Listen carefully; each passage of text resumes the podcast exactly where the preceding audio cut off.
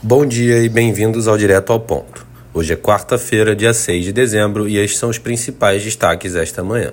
No Brasil, em relação ao cenário fiscal, novamente, votação do projeto de taxação das apostas esportivas foi adiado para a semana que vem.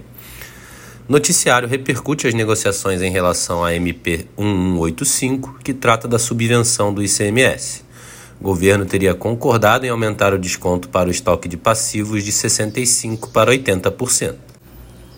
Ministério da Fazenda articula para incluir JCP na tramitação do projeto de subvenção do ICMS.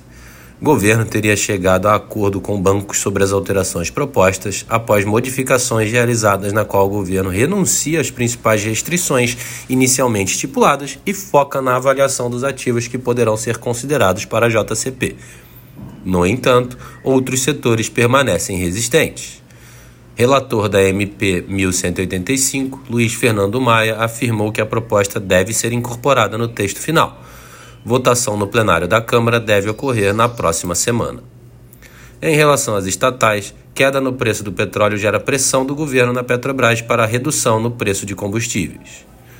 No cenário internacional, na zona do euro, as vendas no varejo de outubro registraram alta de 0,1% na comparação mensal, abaixo do esperado 0,2%, mas acima do anterior menos 0,1%.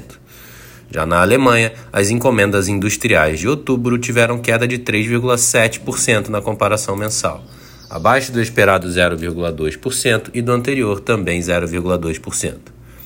Na agenda do dia, destaque para a divulgação às 9 horas da manhã do MBA Mortgage Application nos Estados Unidos. Às 10h15 teremos a divulgação do ADP Employment Change também nos Estados Unidos e às 10h30 a balança comercial norte-americana.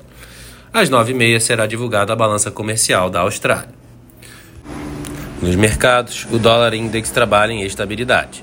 O S&P futuro avança 0,15%, enquanto o DAX futuro sobe 0,3%. No mercado de commodities, o WTI recua 0,9%, enquanto o Brent cai 0,88%. Estas foram as principais notícias do overnight. Um bom dia a todos e até o nosso próximo podcast direto ao ponto do Banco Modal. Amanhã.